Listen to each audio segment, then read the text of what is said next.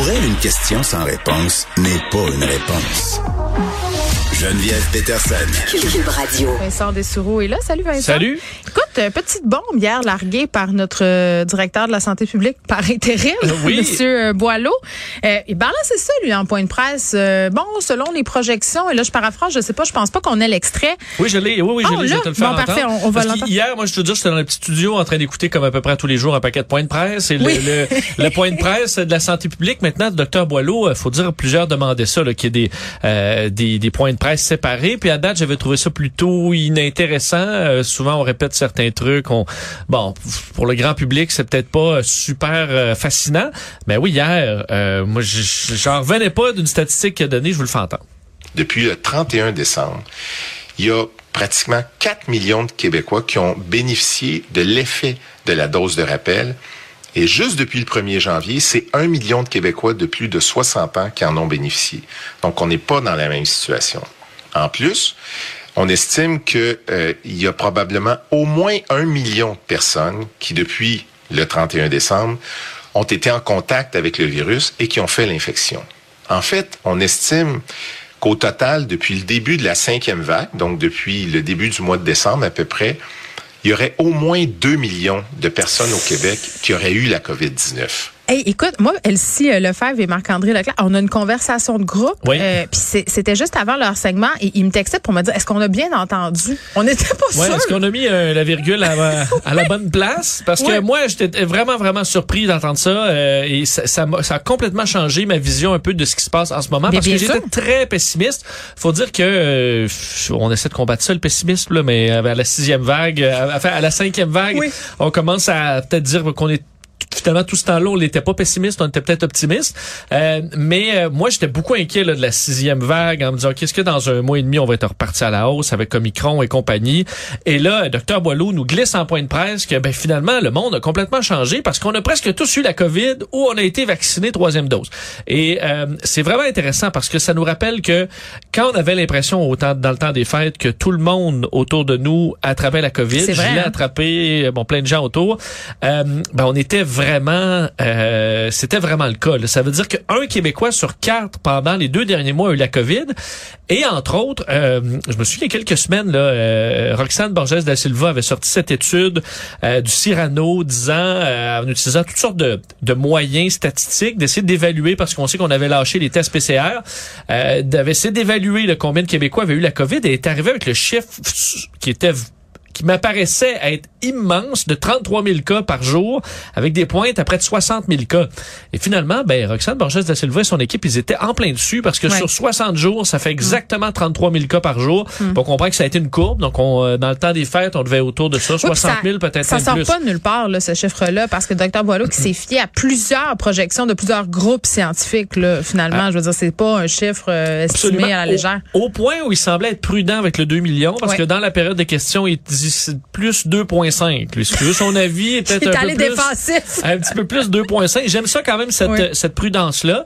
Euh, mais ce que ça dévoile, puis je voyais des euh, tweets, de- entre autres, du docteur Alain Vadeboncoeur, qui pour Oui. lui voit ça comme la meilleure nouvelle des derniers mois. Je suis tout à fait d'accord avec lui. C'est, bon, c'est, lui l'expert. là. Mm. Euh, et euh, parce qu'on se retrouve là à une- dans une situation où le, le, le, le Québécois moyen a euh, une protection qui est euh, qui qui bon qui est élevée là. Euh, on parle Donc, de ça, ça, ça, ça vient donner un, une- un côté encore plus légitime au calendrier de déconfinement. là. Oui, moi qui étais peu la question. confiant sur le calendrier de déconfinement, là, je suis plus confiant. Surtout que, faut dire, euh, les non-vaccinés pourront bien être non-vaccinés, mais ils tombent malades tout autant. Et ça veut dire qu'une Ben, ouais. grande partie de non-vaccinés, peut-être plus, plus que 25 parce qu'il y a quand même des gens double, triple vaccinés qui ont pas, qui ont été en contact avec le virus, mais qui ont vraiment pas été malades. Mm. Mais, ouais. Euh, y a une- ça veut dire est-ce qu'on enlève un 25 de non-vaccinés qui se retrouvent pour l'instant protégés pas aussi bien qu'une personne vaccinée, loin de là, mais avec une certaine protection pour un contact avec le virus? Mais ça te surprend pas, toi, qu'au niveau de la CAQ, on n'ait pas plus mis d'emphase sur ce chiffre-là? Parce que c'est une annonce qui est quand même majeure, qui jette une lumière,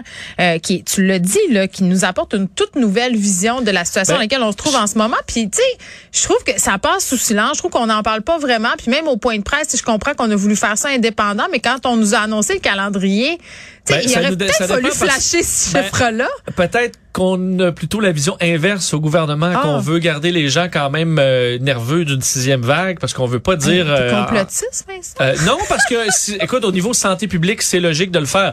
Parce qu'à Oui. chaque fois qu'on nous a donné un déconfinement pour plusieurs, même quand il y avait des dates, c'était pas euh, dans une semaine, c'est maintenant. là. Mm. C'est maintenant qu'on refait des parties, c'est maintenant qu'on fait plein d'activités. On n'attend plus, on a toujours l'impression quand on déconfine que c'est la fin. Mais il y a un rappel que non, non, c'est pas la fin, on n'est pas à la... Et Mm. non, surtout, on regarde n'est au pas à Danemark. l'abri... Au Danemark, qu'est-ce qui se passe? Euh, Ils ont déconfiné tout ça. Le, le, le variant d'Omicron, le, le B2. point, je sais pas quoi. là. BA.2, Exactement, merci. Euh, ça, ça, ça donne des choses. Écoutez, toutes ces points de presse dans la petite cabane là-bas.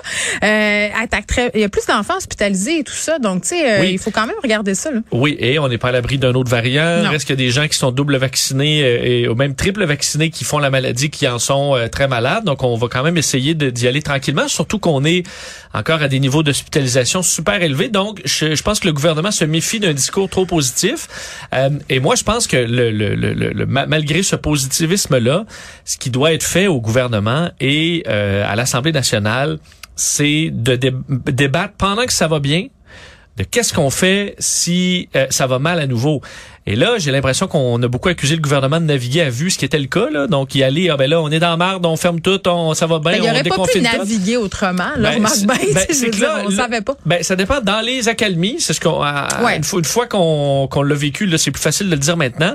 Mais dans les accalmies, ça veut dire que c'est là qu'il faut prévoir la suite.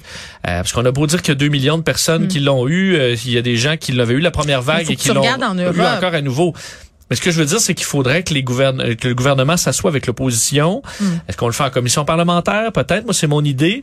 Et dire, c'est quoi le plan de sixième vague? Si on se retrouve là à 4000 hospitalisations, on appelle Saint-Pierre Plamondon, Dominique Anglade, Guillaume le, puis, euh, Mais, ouais. euh, GND qui dit, ben, on veut plus fermer rien. Bon, ben, parfait. Mais quels sont vos, vos plans B? Qu'est-ce qu'on fait à partir de là Mais pour que le jour où ça arrive, on ait un plan clair qui a été appuyé par les partis d'opposition, puis ça va éviter beaucoup, beaucoup de querelles à ce moment-là. Mais je, suis- je suis tellement d'accord avec toi, sauf que le gouvernement a encore dit hier que l'état d'urgence devait perdurer, donc la gouvernance par décret. Donc, mais ils ont commencé à consulter davantage les oppositions, là, notamment sur la fameuse compensation santé. Là. Ah, Exact. Ils ont Euh, ouais, reculé là-dessus pour que moi aussi, l'instant. je pense que c'est pertinent de prendre des décisions avec les oppositions là, Ben, des surtout, c'est que là, importants. même si tu le vois du point de vue uniquement politique, là, Ouais.